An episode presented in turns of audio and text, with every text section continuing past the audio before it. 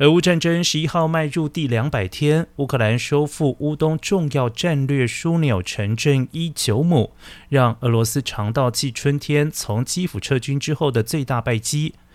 乌克兰武装部队总司令还说，本月已经收复超过三千平方公里失土。另外一方面，乌克兰国家核电公司十一号表示，基于安全的考量，乌南扎波罗热核电厂最后一座运作中的反应炉不再运转。这座欧洲最大核电厂已经全面终止运转，不再供电。